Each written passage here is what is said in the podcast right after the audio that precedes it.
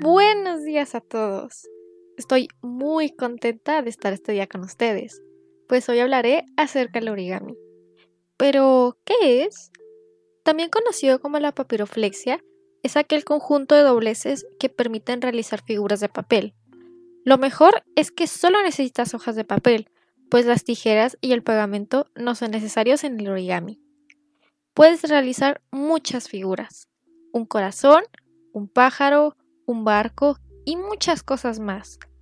Si no sabes por dónde empezar, en YouTube puedes encontrar diversos tutoriales donde te explican paso a paso cómo hacer estas figuras de papel. Te recomiendo que al iniciar uses hojas recicladas, pues esto te ayudará a no gastar dinero mientras practicas.